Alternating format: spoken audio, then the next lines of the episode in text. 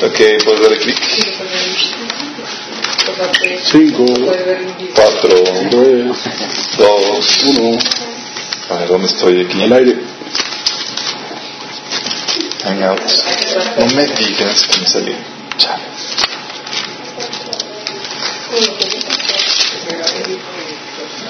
Ok, uh, déjame ver qué está pasando con mi.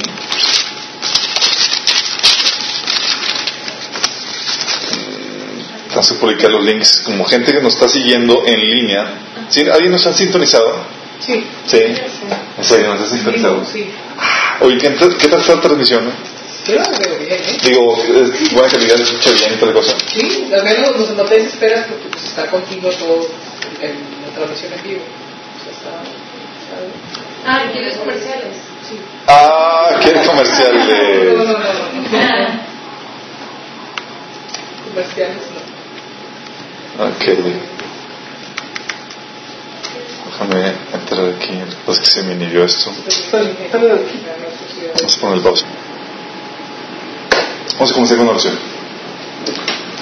Padre Celestial, te amo, Señor, por esta bendita oportunidad, Señor, estar aquí para escuchar tu palabra, Señor. Tu revelación. Espíritu Santo, te pedimos que nos ayudes, Señor. Porque ¿quién es competente, Señor, sino solamente el que tú haces competente, Señor?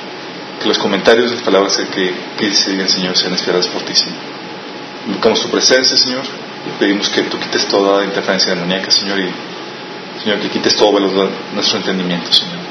Quite todo rezar en nuestros corazones. Te lo pedimos en el nombre de Jesús. Amén. Ok, eh, terminamos el- la serie de. Sorry por los sonidos ahí raros. Terminamos la serie de Discipulado. ¿Se acuerdan de la serie de Discipulado? ¿Los estuvieron viendo? Eh, nada más para grandes rasgos, ahí toda está publicada toda, su totalidad en línea, pero hasta la mayoría. Eh, los pueden seguir ahí. Y eh, estuvimos hablando acerca de la importancia de- del discipulado, no solamente el evangelismo, sino que, oye, cuando invitas a alguien o cuando evangelizas a alguien, tienes, la responsabilidad de, llevarlo al crecimiento, madurez. Y vimos algunos de- detalles con respecto a lo que implica, el costo, etcétera, etcétera. Ahorita vamos a cambiar de tema, ya que terminamos ese tema, gracias a Dios. ¿Fueron cuántas sesiones? Cinco sesiones, ¿verdad? Cinco. Cinco. Ampliamente recomendado. Lo pueden sintonizar y creo que va a estar disponible a mediados de esta semana en podcast. ¿sí? Para que lo puedan bajar ahí. Ahorita vamos a Salmo 133.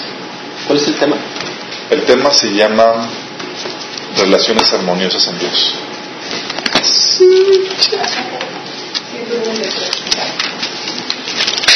133. 133. 133. 133. ¿Está en sus Biblias? Ale, tienes ahí un montón de Biblias, puedes agarrar una. En español. ok. Acuérdense que cuando vienen aquí, chicos, tienen que traer libreta, eh, pluma y apuntar.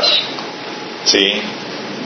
A menos que se lleven la tarea de ver el video y hacer sus, apuntes. Se dice que para que se les quede algo bien, bien, bien, tienen que eh, escucharlo siete veces o también apuntarlo. ¿sí? Entonces, para que se les quede bien, les recomiendo que lo apunten, aunque digan, ah, está grabado. Sí, pero está grabado, ese ahí lo escucho otra vez cuando se ofrezca. Eh, Un poco en vivo. eh, sí, es un poco en vivo. Y en la práctica generalmente no sucede. Entonces, por favor, eh, tráiganse libretas de apuntes porque es genial que puedan tomar. Dices, oye, tengo una libreta llena de aplicaciones y nunca la utilizo. Sí, pero al apuntarlo se te queda más. ¿Vale? Vamos a leer el Salmo 133. ¿Qué versión? Vamos a leer la versión clásica, que es la Reina Valera. Exacto. Versión clásica, Reina Valera. Versión contemporánea, nueva versión internacional. Y versión alterna, nueva, versión, nueva traducción viviente. ¿Sale? Eh, dice: Mirad cuán bueno y delicioso es habitar los hermanos juntos en armonía. ¿Alguien sabe sabe la, la- la canción? Sí. Sí. ¿Quién más? De. Mira cuán bueno. ¿No? Sí. Está buenísima, ¿no? Se los recomiendo. ¿verdad? Sí, sí, de hecho, Pablo, sí, cierto, cierto. Mirad cuán bueno y cuán delicioso es habitar los hermanos juntos en armonía. Es, es como el buen óleo sobre la cabeza, el cual desciende sobre la barba, la barba de Aarón, y baja hasta los bordes de sus vestiduras, como el rocío del, de Hermón, que desciende sobre los montes de Sión, para, porque ahí envía Jehová bendición y vida eterna. ¿A dónde envía Jehová bendición y vida eterna? donde está la armonía, ¿Dónde están los hermanos conviven los, herma- los hermanos unidos en armonía? Cuando están los hermanos juntos en armonía. Eh, en realidad, ¿qué tan seguido es ver este tipo de relación? Sea, de, de tu, del 100% de tus relaciones, dices, oye, yo estoy disfrutando esto en un 100%, 80% de mis relaciones. Que tú digas, oye, wow, o sea, mis relaciones son buenas, armoniosas y están en armonía y lo disfruto. ¿Cómo andan sus relaciones en ese sentido?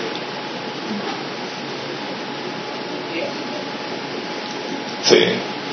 Tener relaciones armoniosas, chicos, es de lo más complicado que hay. Sí. Realmente vivimos en, eh, del chongo con esposo, esposa, hermano, hermana, mamá, bla, bla, bla. Y es una cosa que Satanás viene, viene a afectar, o vino a afectar. Eh, lo que vamos a ver en, en estos, en estos días, eh, o en esta, el día de hoy, es acerca de cómo desarrollar unas relaciones armoniosas. Hay principios que se, que se tienen que aplicar y entender cómo se fracturan, cómo se empiezan a, desvirtuar y cómo prevenir ese tipo de, de situación. Eh, las relaciones armonios- armoniosas, chicos, cuando las experimentas al 100%, es como si experimentaras el cielo en la tierra. Sí.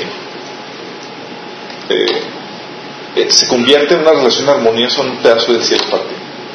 Lo ideal es que la relación entre marido y mujer sea una- un pedazo del cielo en la tierra y que los hijos beban de ello. Que la relación entre hermanos sea un pedazo de tierra, ¿sí? que puedan uno disfrutarlo y puedan gozarlo plenamente. Que la relación entre hermanos, entre cristianos, sea esto. ¿sí? De hecho, Jesús le pone más énfasis en las relaciones de la familia espiritual que las relaciones de la familia física. Dice, de hecho, le da más importancia. ¿Se acuerdan del caso, no?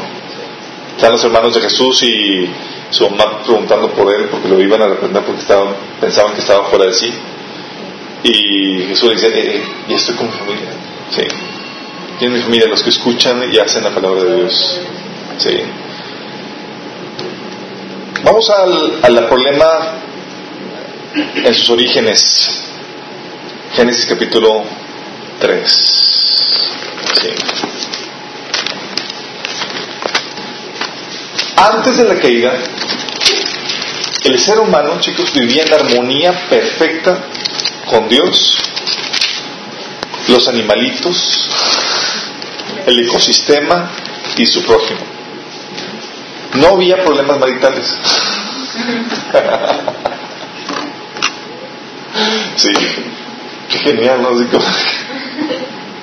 No había problemas entre Dios y el hombre.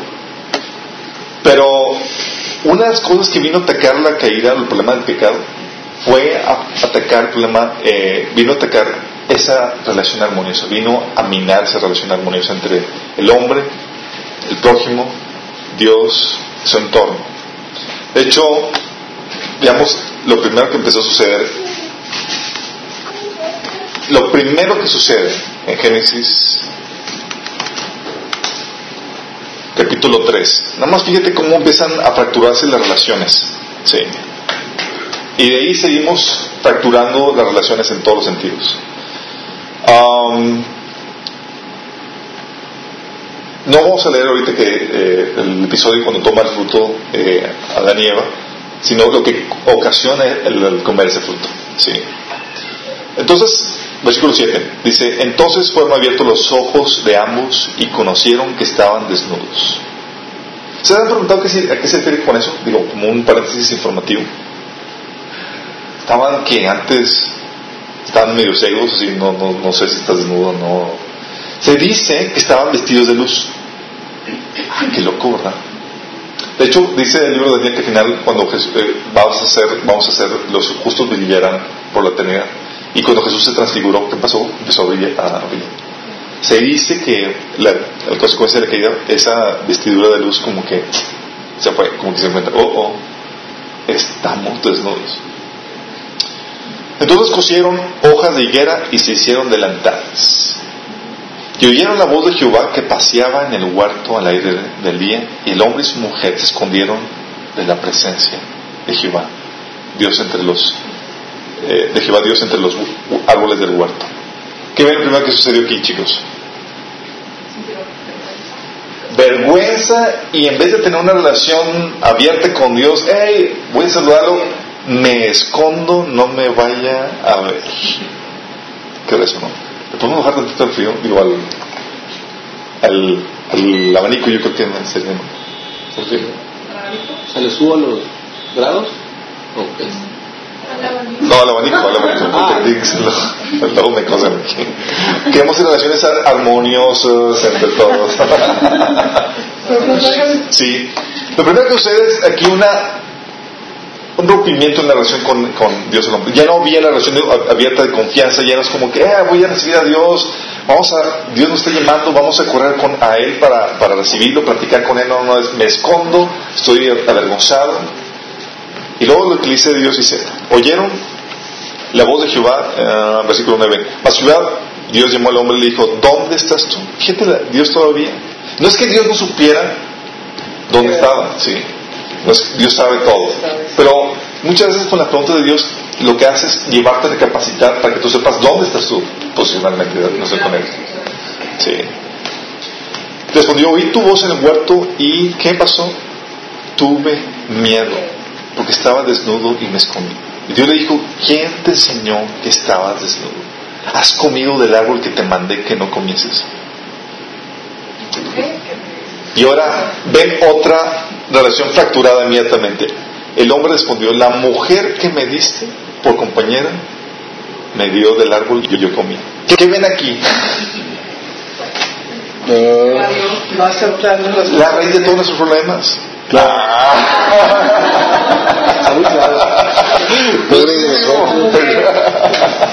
No, no, no, no es así. O sea, tal- todo el rollo. ¿comiste o no? es cierto, porque cuando Eva comió, Adán estaba nada. Sí, no, todo fue responsabilidad de- del hombre, lamentablemente así es. Pero eh, la problemática aquí es que Está mal eh, informada.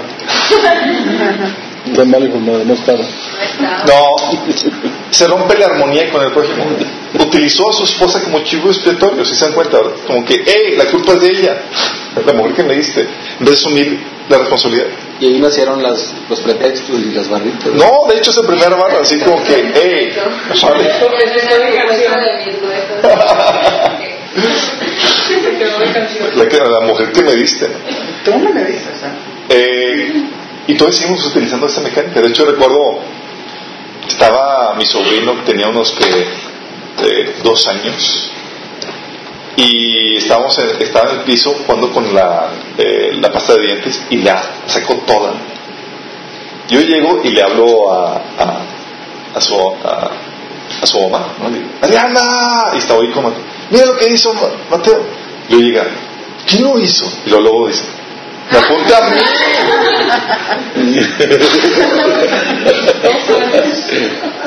Dos años, pero distinto supervivencia, necesito un chivo expiatorio. Mientras se calma, échale la culpa a otro.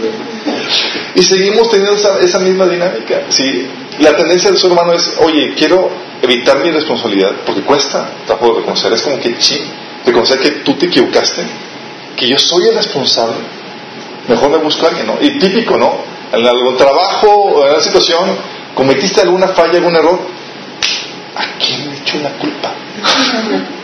Buscas a tu primer chivo expiatorio. Y seguimos teniendo eso, pero esas situaciones fracturan las relaciones. Si más cuando se entera la persona que tú le echaste la culpa. ¿no? ¿Te ha pasado? Entre hermanos, ¿verdad? sé que aquí no pasa, chicos. Aquí estamos, aquí pura santidad. Sí. Ah, fíjate lo que pasa. Se empiezan a fracturar las relaciones. Termina y lo que ocasiona es el juicio de Dios sobre ellos y los expulsa del, del, huerto de, de, eh, de. Sí. ¿Qué eso? y produjo el juicio sobre sus vidas. Inmediatamente en el siguiente capítulo tenemos primer conflicto familiar grave. O sea, no pasó ni dos capítulos, ni tres capítulos, ni cuatro capítulos. La caída, inmediatamente, ¿qué, qué ocasiona con la caída? Problemas familiares. Sí. Y un problema de envidia entre hermanos. Sé que aquí no sucede, Esto es algo completamente ajeno a ustedes, pero en algunas familias se da. Sí que tienen a uno el conce o que tienes envidia porque a otros sí lo aceptaron o le fue bien y a ti no, te dijeron a ti cosas feas, al otro no, etcétera, ¿no? Y fíjate lo que sucede con la situación con este Caín y Abel. ¿Se acuerdan de la famosa historia de Caín y Abel? Caín y Abel eran dos hermanos de, de, Adán y Eva. Y tú dijeras, ¿era una familia normal? Sí, una familia normal después de la con problemas y conflictos y normal entre hermanos. Pero aquí llevó a, la relación de, Cain y Abel a que uno matara al otro. ¿Sí? Y tal vez aquí tú dices, oye, pero aquí no tenemos la misma dinámica o casi no se da. No.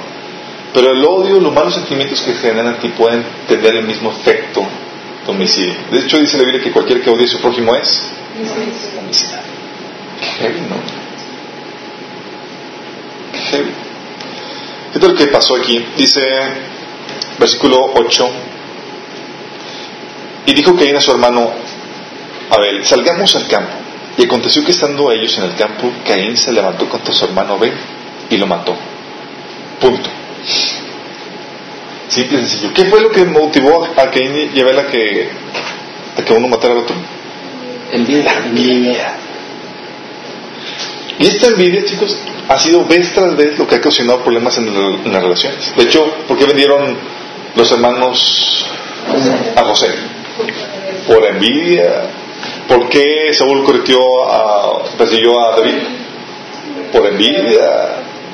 ¿Por qué los escribas y fariseos crucificaron a Jesús? Por envidia. Qué ¿verdad? Cuidado si tienes envidia. Cuidado, es un... Bueno, no solamente empezaron problemas en la familia, sino también los abusos, ¿sí? En el, en el ecosistema. Empezó a traer desorden en el ecosistema. De hecho, dice la Biblia en, el Génesis 9, 2, que Dios puso a partir de la caída y a partir de después de los cambios que hubo en el, después del diluvio, puso el temor del hombre en los animales. ¿Tú sabes por qué los animales atacan? Por temor, por miedo. Sí. Y uno que otro por hambre. Pero antes no había que haber alimenticia, ellos se alimentaban de plantas, no de los animales. Todos eran herbívoros y nosotros comíamos nada más fruto, eh, frutos de los árboles. Y las, las hierbas las comían los animales. A partir de los cambios eh, que hubo en, el, en, la tierra después del diluvio, las, las reglas de cambiar. Y era como que y con la justa razón Dios le puso temor al, del hombre a los animales. Era como que animalitos, el hombre se los va a comer. Corran por su vida. y tenemos esa, problemática. Eh, la relación en, el reino animal y, el hombre con el reino animal se volvió de violencia. Hubo un problema ahí con eso. Y también tenemos, y es una relación que uso y un abuso del hombre hacia la naturaleza. Por eso tenemos la problemática con todo el cambio climatológico y que los abusos que estamos teniendo. De hecho, dice la Biblia, acompáñenme a Apocalipsis 11, 18.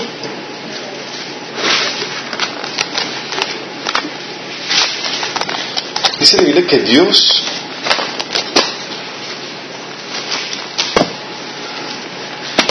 Bye. 11, 18 creo que, de, creo que es 21, 18. A ver, déjame checar.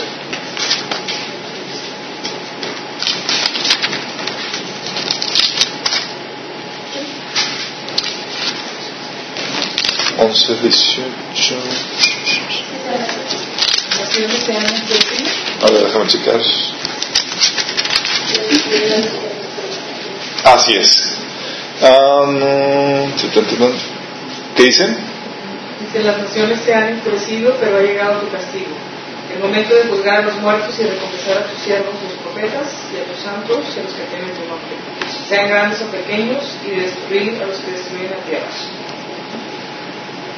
Pues tiene celo por, por su creación, sí. De hecho, dice la Biblia que cuando llegaban los, los eh, daba Dios órdenes a los judíos que cuando iban a, a- en guerra, que no destruyeran todo árbol. Sí, decían, hey, cuida el ecosistema. Y había reglas en cuanto a, a cómo mantener un ecosistema eh, sustentable. Dios ponía reglas para una relación armoniosa con todo. Ahorita, por toda la dinámica que estamos, estamos viendo, estamos rompiendo con esa armonía. Entonces hemos roto la armonía, el pecado ha roto la armonía en tu relación con Dios y el hombre, en tu familia, ¿sí? tu relación con tu prójimo. Y no solamente con ellos, sino también con el ecosistema. Tú dices, oye, es un caos el mundo, estamos comiéndonos eh, unos a otros, está la, ecología muy mal, bla, bla. Así va a seguir y es causa de la, caída.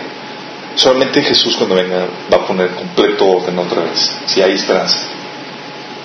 El inter tienes que hacer poner tu parte, digo, para que las cosas marchen bien. Ah, específicamente en las relaciones con los seres humanos, quiero que vayamos así, un clavado a cómo empezó o cómo se empiezan a afectar y cómo se ven contaminadas.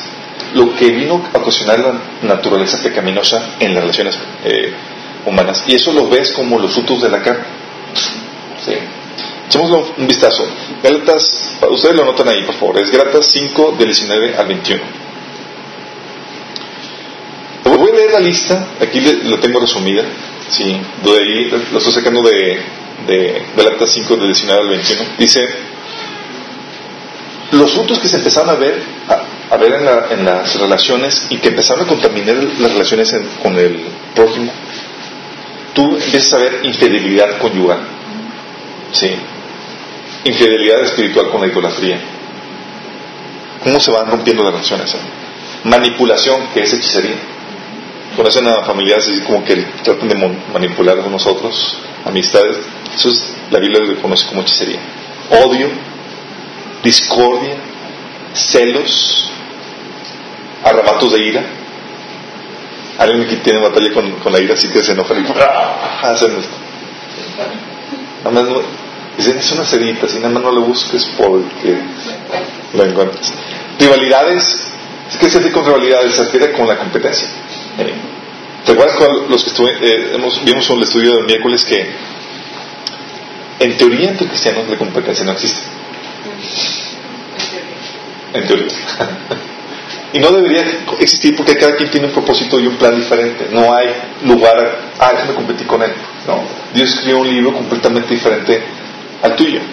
Sí. Querer competir es quererte desviar del plan, del diseño que Dios tiene para ti y empezar a vivir lo, lo que, lo que Dios le quiere dar a otra persona.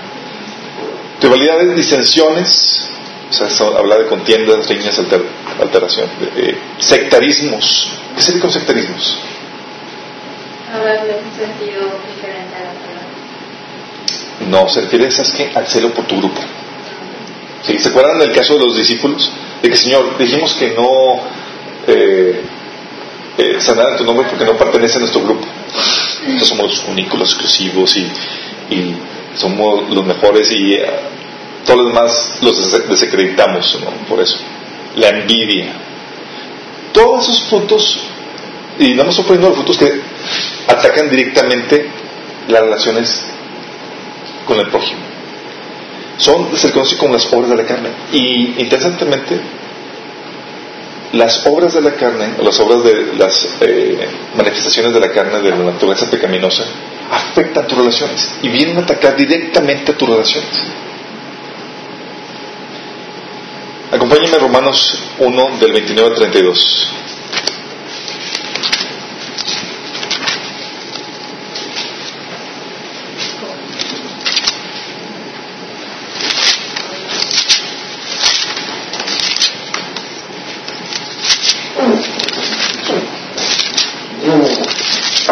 Paréntesis. A los que practican estas cosas, celos, discordia, manipulación, odio, rivalidades, disensiones, sectarismos, envidias, ¿qué dice ahí en, en Gálatas que va a pasar con ellos? No heredará el reino de Dios. No heredarán el reino de Qué heavy, ¿no? Tú dices, oye, pero esos son problemas de carácter que lo vemos muy seguido. Dice el Señor, ni, ni, ni. Esto, si contra estas cosas viene la ira de Dios. Y te pone el, el, así como que si tú tienes estos rasgos, cuidado. Sí. Y ahorita vamos a ver en qué sentido con cuidado. Romanos 1, de 29 a 32. Acompáñame con eso. Fíjate lo que dice aquí.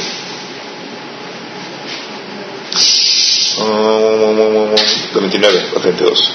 Dice, atestando, estando atestado de toda injusticia, vamos a leerlo desde 28. Dice, y como ellos no probaron tener en cuenta a Dios, Dios los entregó a una mente reprobada para hacer cosas que no convienen. Estando atestado de toda injusticia, fornicación, perversidad, avaricia, maldad, llenos de envidia, homicidios, contiendas, engaños, malignidades, murmuradores, detractadores, aborrecedores de Dios, injuriosos, soberbios, altivos, inventores de males, desobedientes a los padres, necios, desleales, sin efecto natural, implacables, sin misericordia, quienes habiendo entendido el juicio de Dios, que los que practican las cosas son dignos de muerte, no solo hacen, sino que también se complacen con los que las practican. Les hago un, un resumen de la lista que menciona. Dice injusticia. Si hay algo que rompe la, la armonía en unas relaciones, La injusticia. injusticia. Alguien me robó, alguien me tomó algo que no es tuyo, algo, etc. Avaricia. ¿Sabes qué hace la avaricia? La avaricia hace que tú cometas injusticias. Tratas de, de sacrificas a otros en las relaciones para alcanzar algún objetivo. De hecho, se dan, muchos hemos visto situaciones en el trabajo donde eh, utilizan a las personas para llegar a sus cometidos, para llegar a ascender a puestos y toda la cosa. Es parte de eso. Envidia, homicidios, que son los odios, contiendas. ¿Han encontrado ambos, ah, han conocido alguna persona contenciosa? ¿Sabes cómo opera la gente, la persona contenciosa? Cualquier cosa, cualquier, va a encontrar cualquier razón que tú le des para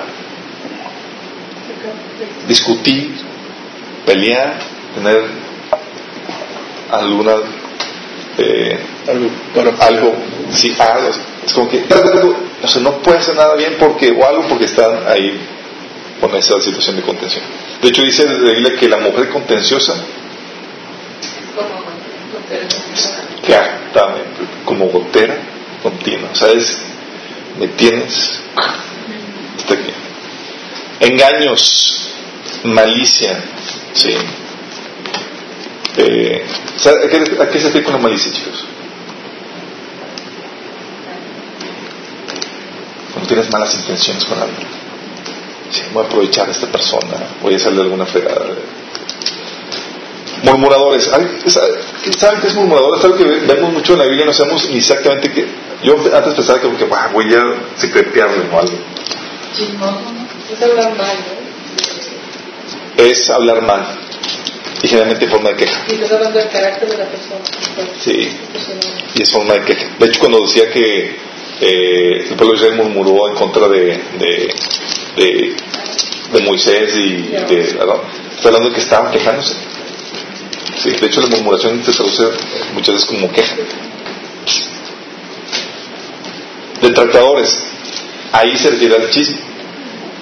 Sí, y ¿saben cuál es la diferencia entre el chisme y una noticia?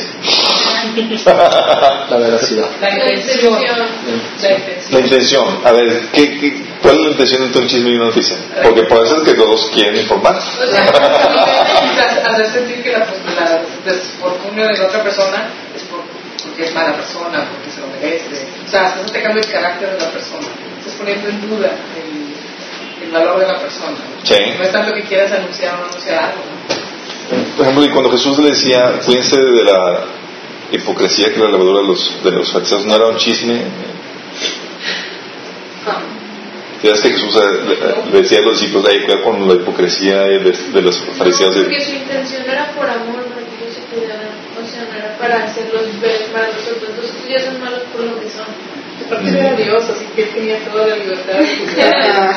Es lo que quisiera. Pero se los, decía, se los decía a ellos mismos, o sea, no era como que lo decía escondido. Pero, ¿qué, qué, qué otra diferencia notan entre chisme y noticia? Oye, Porque una noticia puede ser para beneficio. O sea, las buenas nuevas son noticias buenas, el evangelio son noticias buenas. chisme, ¿no? O sea, usualmente a lo mejor es algo que oímos ni sabemos si es verdad, pero solo queremos hablar. Generalmente sucede eso. Sí, de hecho, hay, hay reportes, cuando tú vas a encontrarte en la Biblia, reportes, malos reportes de Pablo acerca de otras personas. Hey, cuidado con Alejandro, me hizo mucho daño y Dios va a pagar su merecido. Y dices, ¿qué onda? Digo, eso me suena chisme, ¿no? eh, realmente el chisme, a diferencia de una noticia, está basado en rumores, en cosas no fundamentadas y no verificadas. ¿Sí? Y va acompañado de un juicio ya de valor. No te estoy diciendo la información, te estoy diciendo ya con el juicio de valor. Y un juicio de valor emitido sin a la ligera. De hecho, ahorita vamos a ver acerca de la Biblia. La Biblia está en cual, sí saben que la Biblia dice no juzguéis para que no seas juzgado. Eh, y en otras partes te dice la Biblia que juzgues. Entonces dices, al principio yo cuando estaba estudiando la Biblia decía, ¿qué onda? ¿Juzgo o no juzgo? Por fin, digo, que se me aclara eso. Exactamente, hay un juicio a la ligera que la Biblia prohíbe. Y hay un juicio. Y cuando la Biblia te, te ordena que, que juzgues, dice la que juzgues con justo juicio. O sea, cuando ya emites juicio de valor, trae mucho peso porque significa que ya hiciste una indagación y ya empezaste toda la evidencia y ya expusiste todo la- la- lo que hay para, para poder emitir un juicio. No es cualquier cosa. De hecho, ahorita vamos a ver a, a- a detalle eso. Un chisme no hace ese tipo de trabajo, no hace un juicio a la ligera. Es, ah, escuché eso, no lo he verificado, no es el otro, y te voy a acompañar con un juicio de valor. Si ya es acreditando, claramente hablando mal a la persona. Sí. Eh, y es lo que hace un detractor, digo, se pone una opinión descalificándola, no argumenta, no, no actúa sabiamente en cuanto a eso. La otra es soberbia, arrogancia. Ha encontrado cómo las relaciones son afectadas por la soberbia de una persona que se niega a reconocer su error, su falla y, y reconocer y enmendar la, la falta. Rebeldes, la insolencia. ¿Saben qué es una insolencia? No. No. Es como faltarle el respeto a, a la figura de una autoridad. Es exactamente ofensivo, insultante. eh, es cuando rompes con las reglas de cortesía. Sí. Qué gracia.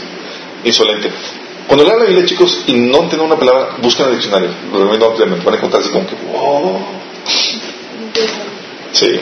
Insensatez. ¿Qué creen que se bien con la insensatez? Necedad. Y necedad.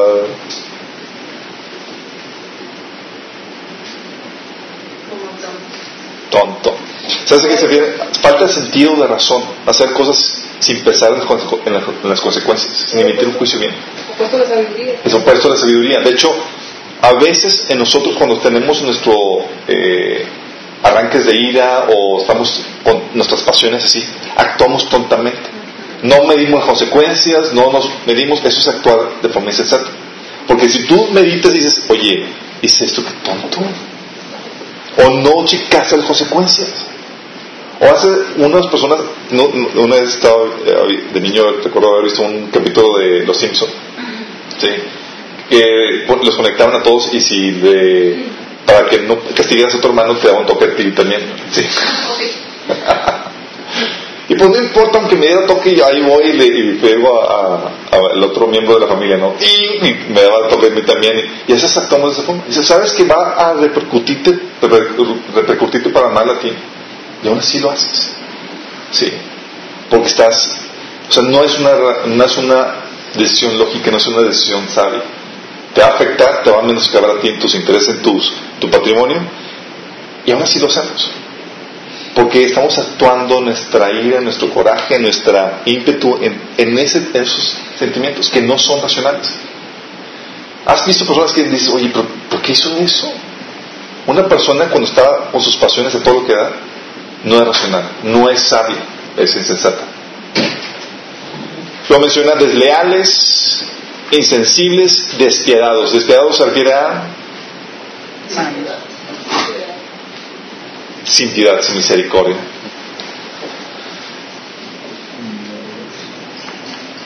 Estas cosas, chicos, todas esas si te das cuenta, dices, las relaciones o las obras de, de la, los frutos de la naturaleza pecaminosa atacan las relaciones. Tú ves esas cuestiones y todas tienen que ver con las relaciones personales.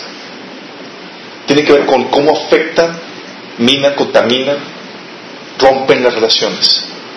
Y por eso tenemos divorcios, tenemos eh, heridas emocionales, niños abandonados, etcétera, etcétera, etcétera. Por ese tipo de relaciones. Porque tenemos estos frutos. Y dices, oye, nosotros somos cristianos. Aleluya. Tenemos estos frutos. Podemos tener estos frutos.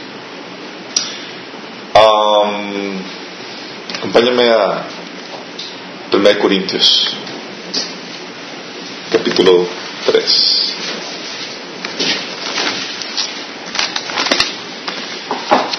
Sí, se pueden dar estos frutos en un cristiano. Sí.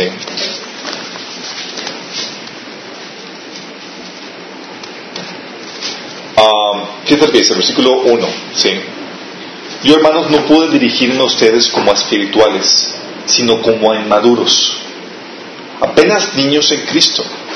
Les di leche porque no podían asimilar alimento sólido, ni pueden todavía, pues aún son inmaduros. Mientras haya entre ustedes celos y contiendas, ¿no serán inmaduros? ¿Acaso no, se están comportando según criterios meramente humanos? Cuando uno afirma yo soy, yo soy, yo sigo Pablo y otro yo sigo Polos, no es porque están actuando con criterios humanos. ¿Qué tal lo que está diciendo aquí el reclamo de Pablo a los cristianos? Está diciendo, hey chicos, si hay ese tipo de fruto que mina y rompe las relaciones armoniosas, tienes una problemática y es que aquí te llama un niño espiritual, inmaduro en la fe. Si dices, oye, como que todavía tengo esta problemática en mi vida, aguas, sí. Una, dos, o es síntoma de inmadurez en la fe, o es síntoma de inconversión, o sea, no te has convertido. ¿Sí? Nada más, no hay de otra en ese sentido. Si es un síntoma de inmadurez, se quita en tu caminar como cristiano y se va a quitar. Si es un síntoma de conversión, no se quita. De hecho, por eso Pablo les recalcaba claramente, o sea, les dice los frutos de, la carne, en Galatas 5 dice, hey, los que practican tales cosas no heredarán el reino de Dios. No se tratan de autoengañar en ese sentido. Sí. Acompáñame a 2 Corintios 13, 5.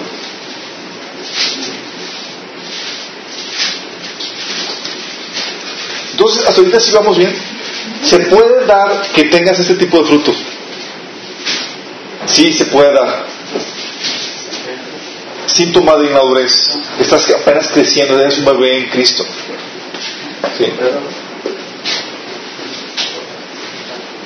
Pero si es síntoma de inmadurez, se tiene que quitar en tu comunidad con el Señor. Si no ves cambios en esto, ¿Qué dice segunda de Corintios 13:5? para veces están en la pruébense a sí mismos. ¿No se dan cuenta que Cristo Jesús está en ustedes? No es que fracasen en la prueba. Espero que reconozcan que nosotros no hemos fracasado. Fíjate lo que dice Pablo.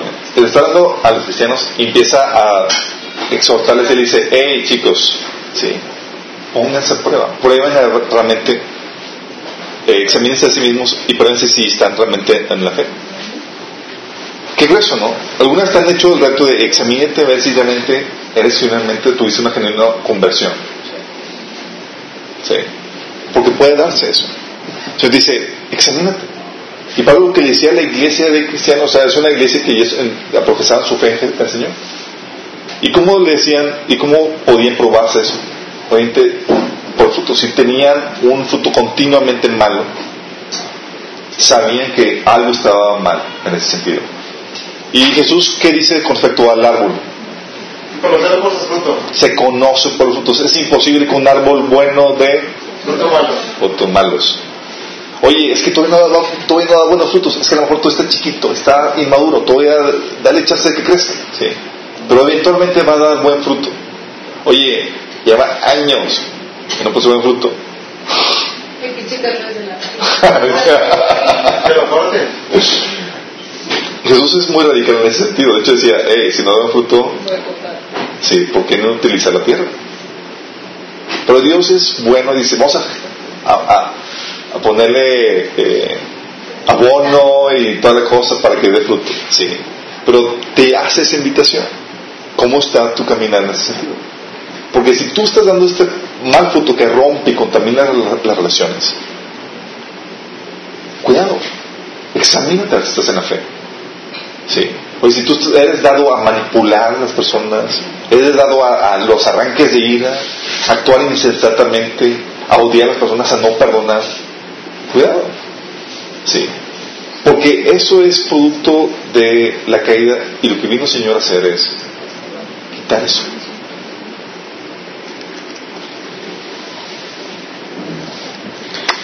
Ahora, ¿qué es lo que produce este mal fruto, chicos?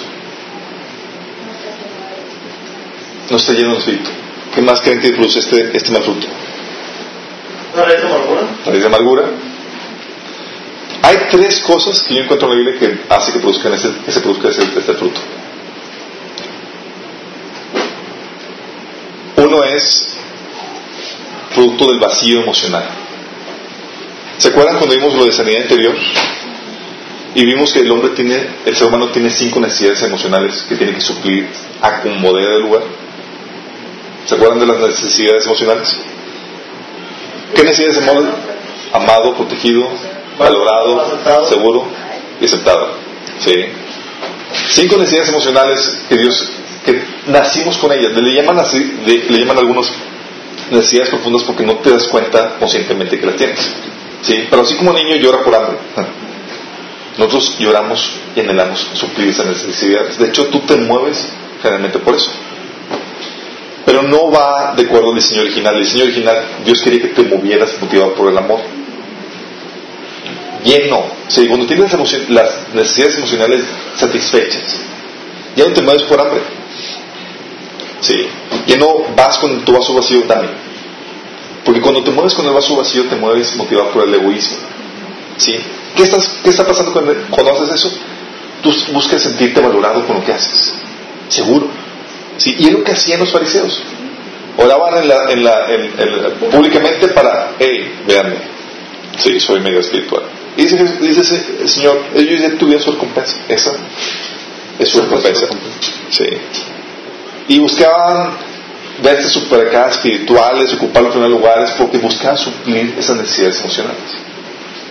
Y todos tenemos esas necesidades emocionales. La problemática aquí es cómo las suples. ¿Sí? Porque si tú no suples esas necesidades emocionales de la forma correcta, tú estás moviéndote por el vacío emocional y eso va a ocasionar que tengas ese fruto malo. Acompáñame a Santiago, capítulo 3, versículo 15. Vas a ver aquí claramente cómo tenemos esas necesidades emocionales que corrompen las relaciones.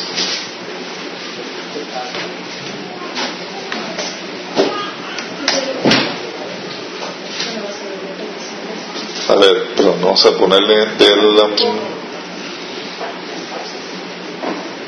Ah, perdón, vamos a leerlo del versículo 4, perdón, capítulo 4, capítulo 4, es capítulo 4. 4.15.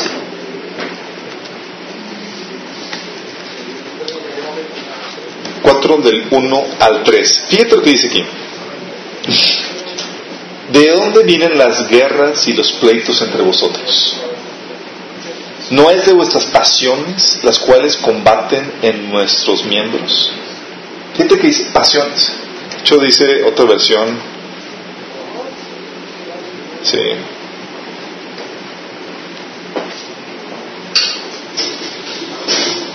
Cuando hablamos de pasiones hablaba... ¿Mande? Malos deseos. Sí, pero hablaba de las necesidades emocionales que tenemos. Que combaten Sí. en su interior. Malos deseos que combaten en su interior. Así es, la, la, la viviente. Dice, no es de vuestras pasiones las cuales combaten en vuestros miembros, codiciáis y no tenéis, matáis y ardéis de qué? Envidia y no podéis alcanzar, combatís y lucháis pero no tenéis y lo que deseáis porque no pedís. Pedís y no recibís porque pedís mal para gastar en vuestros deleites. ¿Sabes qué está diciendo aquí? Está diciendo que esas pasiones, esos, ese combatir, ese, ese anhelar, es por ese vacío emocional que tenemos. Y es tan fuerte que cuando tienes ese vacío emocional, hace que pidas con la motivación incorrecta. ¿Por qué? Porque pides egoístamente para suplir tus necesidades emocionales. ¿Sí? Y pedimos para nuestra comodidad.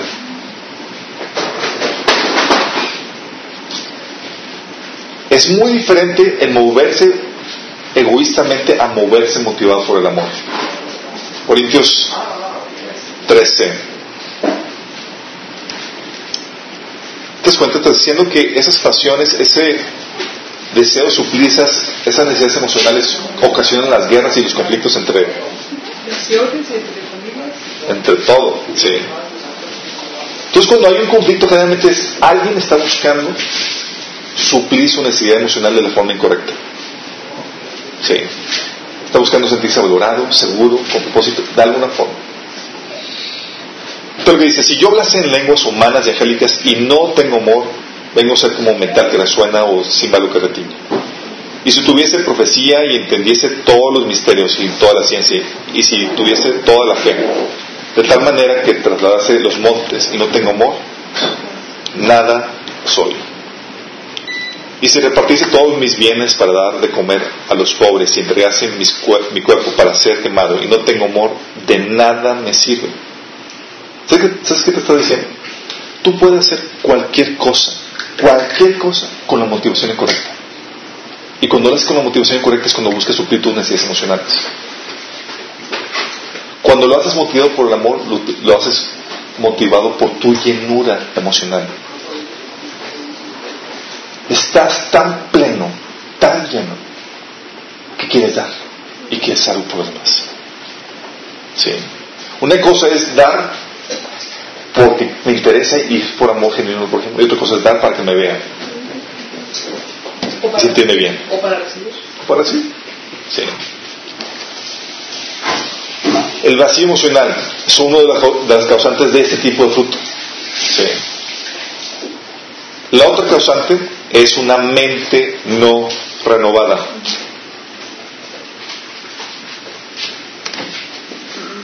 De ahí mismo en Santiago.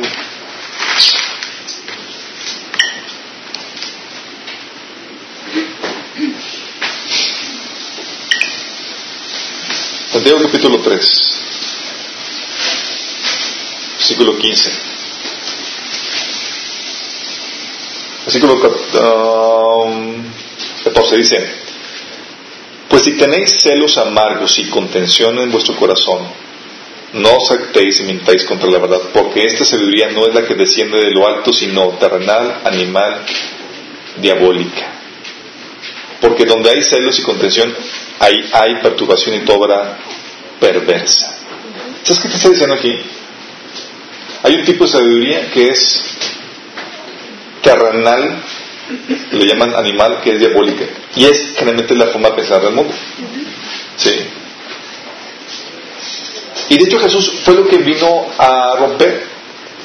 Que ¿Se acuerdan Jesús cuando comenzó su ministerio y que dice, escucharon que los antiguos dijo, eh, se les dijo ojo por ojo, diente por diente? Y Jesús dice, eh, eh, eh vamos a poner un nuevo estándar.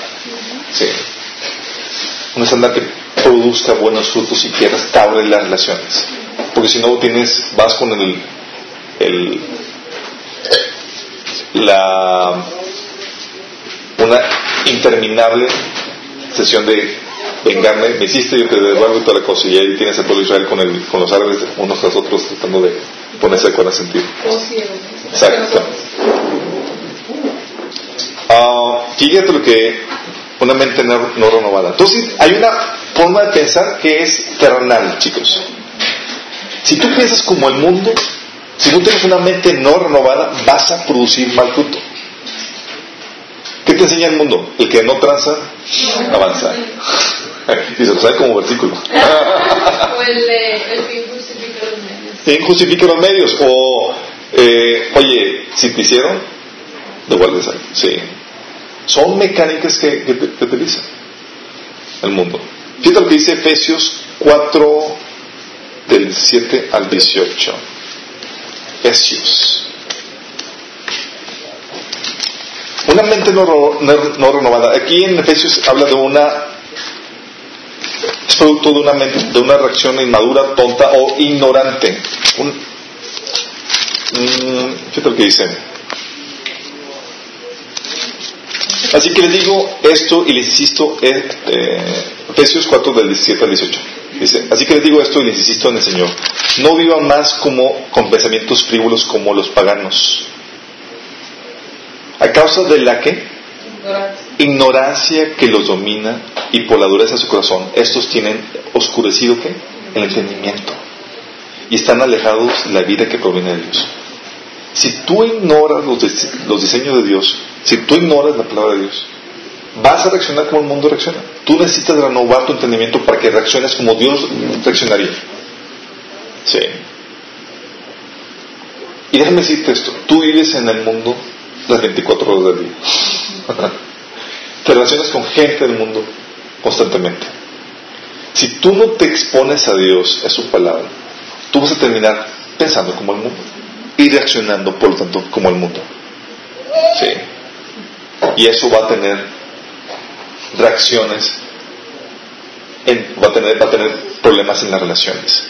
¿Sí? Entonces, oye, es que le pedí consejo a una amiga, tu amiga cristiana, a mostrar frutos de sabiduría. Sí. Porque aguas. ¿sí? De donde emanes tus consejos, tu sabiduría, tu perspectiva, de ahí, de esa forma vas a actuar. Y hay sabiduría terrenal. Y la que buscamos es la celestial, que es pacífica y que produce frutos de armonía. Sí. Y la otra causante de este tipo de frutos es la voluntad no sujeta o la falta de dominio propio.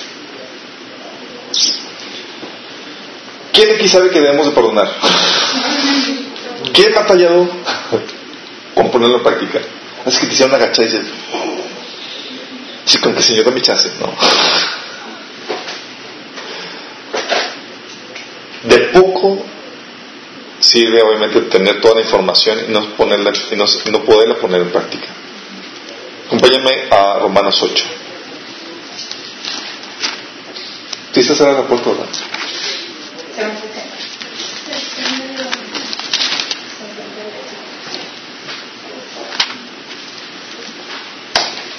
que les abramos. Fíjate lo que pasa. Dice, la mentalidad pecaminosa es enemiga de Dios, pues no se somete a la ley de Romanos 8.7. Dice, la mentalidad pecaminosa es enemiga de Dios, pues no se somete a la ley de Dios, ni es capaz de hacerlo.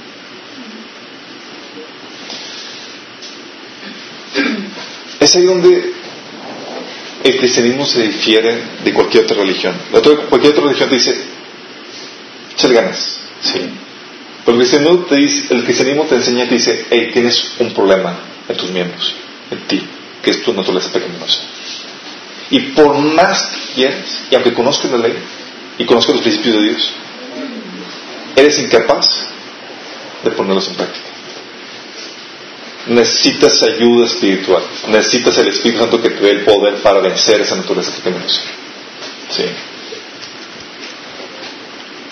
Por eso hay gente que dice, es que no puedo perdonarlo.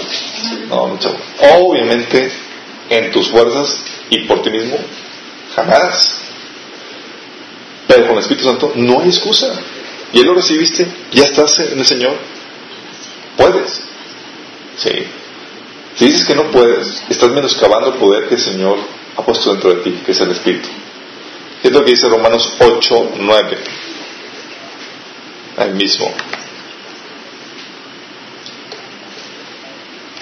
Dice, más vosotros no, dice, sin embargo, ustedes no viven según la naturaleza pecaminosa, sino según el Espíritu. Estoy hablando de los cristianos. Fíjate que dice, está diciendo, ustedes no viven según la naturaleza pecaminosa, sino según el Espíritu. Si es que el Espíritu de Dios vive en ustedes. Si no vive el Espíritu de Dios, olvídate, Michelle. Vas a, aunque conozcas que debe ser amoroso y amable y todos esos frutos del Espíritu, no lo vas a hacer. Porque solamente se producen por el Espíritu. De hecho, por eso se les llaman los frutos del Espíritu. Si el Espíritu muere en ti, vas a producir esos frutos. ¿Sí? Es que no se producen. Todavía no se ven. Ah, seguramente es problema de, de, inmadurez. Está creciendo todavía el arbolito, todavía no da frutos. O problema de inconversión. ¿Saben? Quiero que vayamos ahí, ataquemos algunos puntos en ese sentido, para terminar esta parte, esta sección.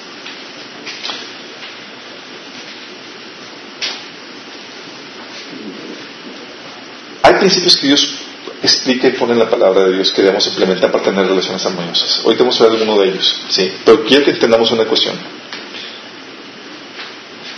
Tú puedes ver en Santiago 3, 16, donde hablamos de la severidad demoníaca, que produce conflictos, desorden, desarmonía, enemistad entre las relaciones. Ah, y eso, sí, atrae presencia demoníaca a un lugar y el juicio de Dios. ¿Sí hemos escuchado que Dios evita las alabanzas de su pueblo?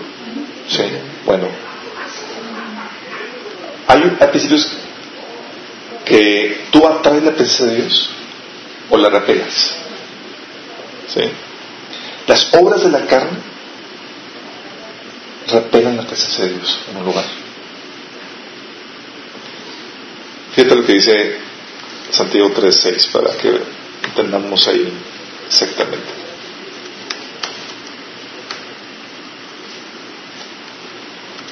Tres, dieciséis.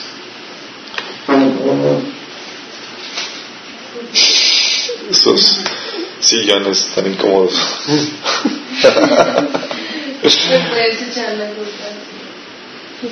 Así es. Es lo que dice, porque si tienes celos, el versículo 14, si tienes celos amargos y contención en vuestro corazón, no os actéis ni mintáis contra la verdad, porque esta sabiduría no es la que desciende de lo alto, sino la eternal, animal y diabólica. O sea, estás aplicando una forma de pensar completamente eternal, que inspirada por Satanás. Porque donde hay celos y contención, o sea, donde hay desarmonía, ahí hay perturbación y toda obra perversa. O sea, Satanás ahí es su trono. Hola, aquí estoy. Y se manifiesta su presencia por medio de este tipo de, de manifestaciones de frutos. ¿Sí? Entonces no, no, no, necesitas sentir la, opresión demoníaca en un, en lugar. Nada más basta como que veas los frutos y las relaciones para, para ver cómo está la situación. Eso, cuando ese tipo de problemáticas atraes presencia demoníaca y el juicio de Dios. Acompáñame 1 Corintios 11. Sí, ya voy a terminar.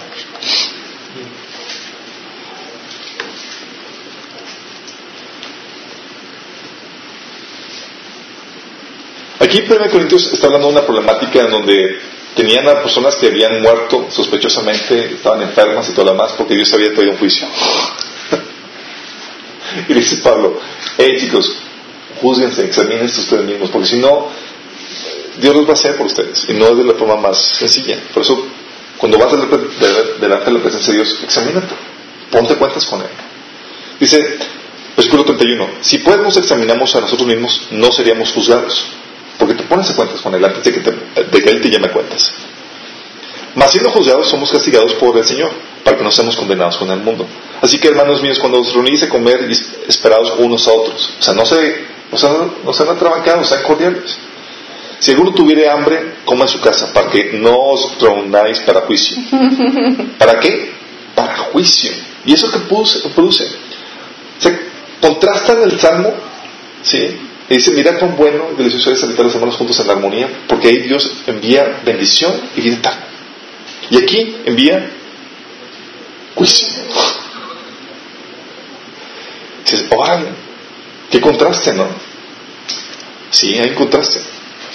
Cuando hay armonía y estás aplicando el fruto del Espíritu, ahí dice, hey, me siento cómodo. Sí. Por eso dice la Biblia, no contristéis al Espíritu Santo con el cual fueron sellados Cuando hay ese tipo de armonías, cuando hay ese tipo de pecados, entristeces al espíritu. Y llega el punto donde se aparta. Sí, ya no siente la presencia de Dios, pues claro, la carnalidad, todo lo que da. Pero si hay armonía y hay amor, es como si tuviera la alabanza, todo lo que da. Y haces que la presencia de Dios se sienta. Pero de una forma súper real porque lo estás manifestándose, manifestando en las relaciones.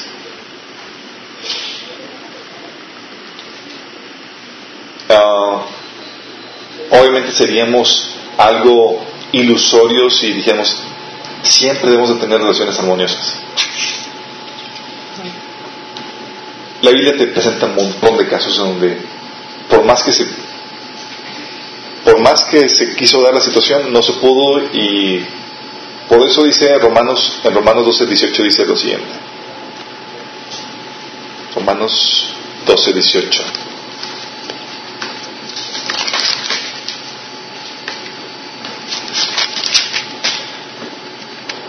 dice, si es posible, en cuanto depende de nosotros, estad en paz con todos los hombres. Porque para estar en armonía depende de ambas partes. ¿Sí? Lo que la Biblia te dice, hey, que no quede de ti, por favor, que no quede de ti, que tú hayas hecho todo lo que la Biblia enseña para que no quede de ti, que la puerta quede abierta contigo para que tengas siempre una buena relación que tú no seas el que cierra la puerta a las relaciones. Hay personas que valoran más las ofensas que las relaciones. La Biblia nos enseña diferente. Sí. La Biblia te enseña hasta el punto que debes de amar a tu enemigo. Ningún otro libro te enseña eso. Y es aquí donde eh,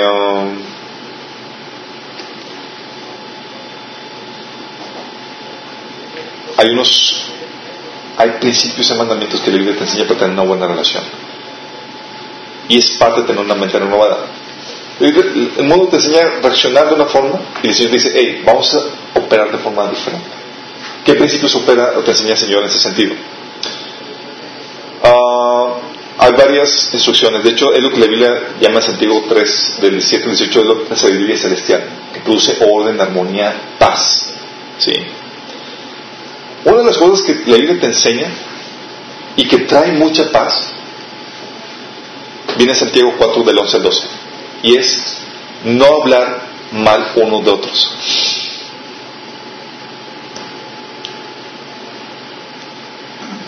Y está aquí atacando el chisme en la murmuración. Pero es aquí donde tengo que explicar que viene esta dinámica. ¿Alguien tiene Santiago 4 del 11 al 12? ¿Qué dice? Hermanos, no, no murmuren los unos de los otros. El que murmura del hermano y juzga a su hermano, murmura de la ley y juzga a la ley. Pero si tú juzgas a la ley, no eres hacedor de la ley, sino juez. Uno solo es el dador de la ley que puede salvar y perder. Pero tú, ¿quién eres para que juzgues a otro? Fue muy contradictorio, parece, aparentemente, ¿no? Porque la Biblia te dice en otro lugar que, hey, los escritores juzgan todas las cosas y ellos no son juzgados. Luego también te menciona que hoy no hay ningún sabio entre ustedes que juzgue una, esta situación, esta contienda entre hermanos. ¿Sí? La Biblia lo que te enseña, lo que condena es el juicio a la ligera. Y cuando tú hablas mal de un hermano, cuando es chisme, la murmuración, es un juicio a la ligera. Y está penadísimo en la Biblia. Entonces, ¿cómo opera un juicio a la ligera?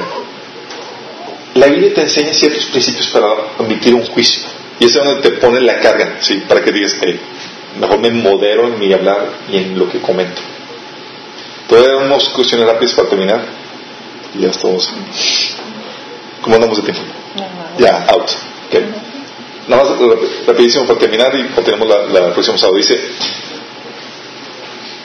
hablar mal de alguien, ¿estás de acuerdo que emite, estás ya emitiendo un juicio de valor? ¿Sí? ¿Estás consciente de eso? Correcto. Y ese juicio te posiciona a ti como juez. Y la Biblia dice, ok, vas a cumplir como juez, como juez tienes que ser y emitir un juicio justo. ¿Sí? Eh, principios que la Biblia enseña acerca del juicio.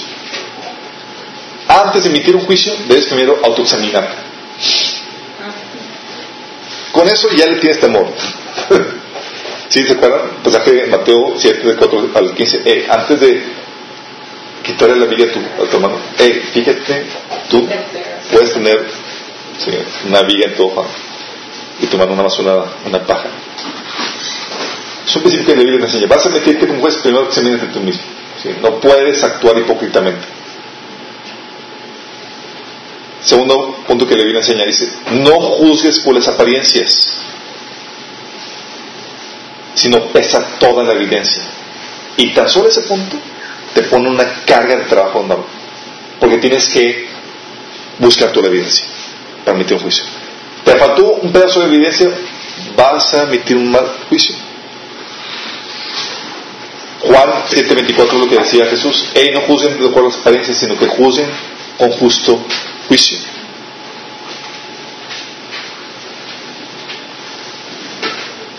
El otro principio que me menciona acerca del juicio, nunca juzgues sin escuchar, sin antes escuchar ambas partes. Proverbios 18, 17 dice que el primero que presenta su caso parece inocente hasta que llegue el segundo y lo refuta. Sí. Nunca juzgues sin, sin antes haber escuchado ambas partes. El otro punto es no, no juzgues sin compasión. Y hay un montón de versículos al respecto.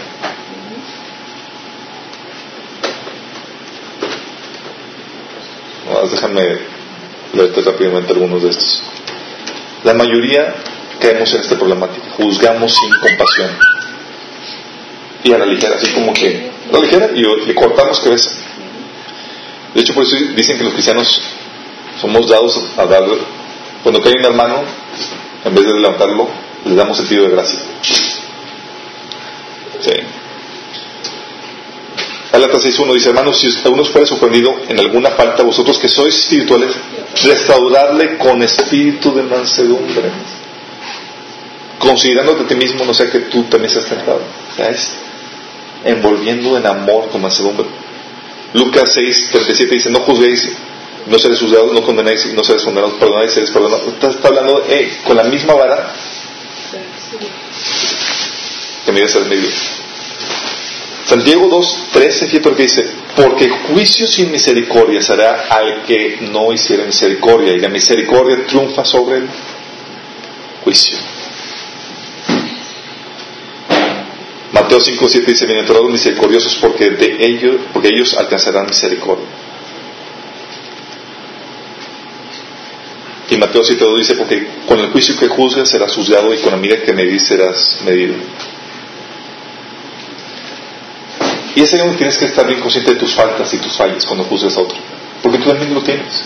Y tú también vas a requerir misericordia cuando alguien te juzgue. Tú tienes que mostrar la misma misericordia, la misma compasión. Mateo 7.12 dice, así que todas las cosas que queráis que los, los hombres hagan con vosotros, así también haced vosotros con ellos. Porque eso es la ley de profetas. ¿Quieres que tengan compasión contigo cuando falles y vas a fallar? Muestra misericordia en tu juicio. No seas severo.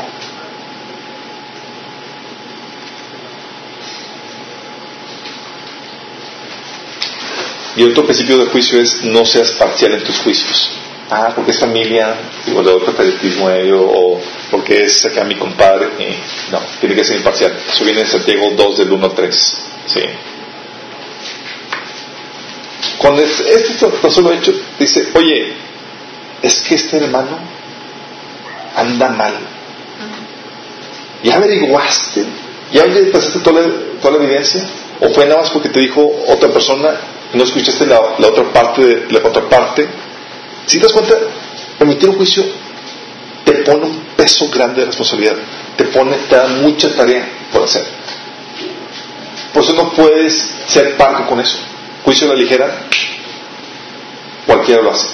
Ah, no, pues sí, es que me dijeron esto y, pues anda muy mal en el mar. Sí, really. Y hace su parte. Oye, ¿qué anda haciendo estas cosas? ¿Ya averiguaste? ¿Ya tomaste parte de eso? Cuando tomas esa la actitud o el juicio responsable, cortas con un montón de problemas en las relaciones. ¿sí? Ya, ya no levantas el dedo tan fácilmente, sino que te muestras compasivo. Y no te apresuras a emitir un juicio de valor sin antes escuchar la contraparte o, ver directamente, oye, ¿qué, realmente qué pasó? Con eso se acaban murmuraciones, contiendas y un montón de fuegos en las relaciones. Y eso es solamente uno de los principios. Sí. ¿Hay más? Sí, hay más. Lo dejamos para la próxima ocasión. Pero quiero que entendamos esto. Esto es parte de tener una mente re- renovada. Sí. El Señor te enseña cómo reaccionar y cómo actuar correctamente en las relaciones. El punto que acabamos de ver el, el día de hoy, con el que estamos terminando, es el juicio. Es algo que te animo que te reconsideres. ¿Cómo has sido tú en tus críticas, en tus comentarios a los demás? Porque un juicio a la ligera causa contiendas, divisiones, pleitos y demás. Si vas a juzgar, Biblia dice, hazlo, hazlo bien, sabiamente. Sí. Porque si no, vas a ser juzgado por el Señor en ese sentido. Y no podemos ser parcos en nuestro juicio. Sí, a final de cuentas, nada más pon la en perspectiva. Vamos a juzgar ángeles. Y dice la Biblia que vamos a juzgar incluso al mundo. Tienes que poner en práctica eso desde ya. Sí. El juicio que produce la Biblia produce unidad, produce restauración, produce justicia. Sí. El juicio del mundo, el juicio de la ligera, produce división, pleitos, contiendas, iras. Vamos a terminar con oración, chicos. Señor, gracias Padre porque Señor has venido para restaurar, Señor, las relaciones. Te pedimos, Padre, que tú nos ayudes, Señor, a ser buenos representantes, Señor, en los juicios que emitimos, Señor. No queremos ser pacos, no queremos ser, hacer cosas a la ligera, Señor. Te rogamos Espíritu Santo que nos refrene, Señor, cuando caigamos en este, en este pecado, Señor. Queremos actuar con misericordia, Señor, con compasión. No precipitándonos, Señor, por información que no hemos corroborado, Señor. Señor, enséñanos a poder tener relaciones armoniosas, Señor. Que nos cubramos con el vínculo perfecto, Señor, del amor. Queremos que tu presencia, Señor, permanezca entre nosotros en medio de estas relaciones armoniosas, Señor. Queremos atraer tu presencia, Señor, en nuestra familia, en nuestro trabajo, en la iglesia, Señor. Y te pedimos, Señor, que nos dé la sabiduría para poderlo hacer, Señor. Que podamos manifestar los frutos del Espíritu, Señor, en todo tiempo y en todo lugar, Señor. Y que podamos sanar, Señor, las relaciones, relaciones que estén afectadas, Señor, por no andar en el Espíritu, Padre. Te lo pedimos en nombre de Jesús. Amén.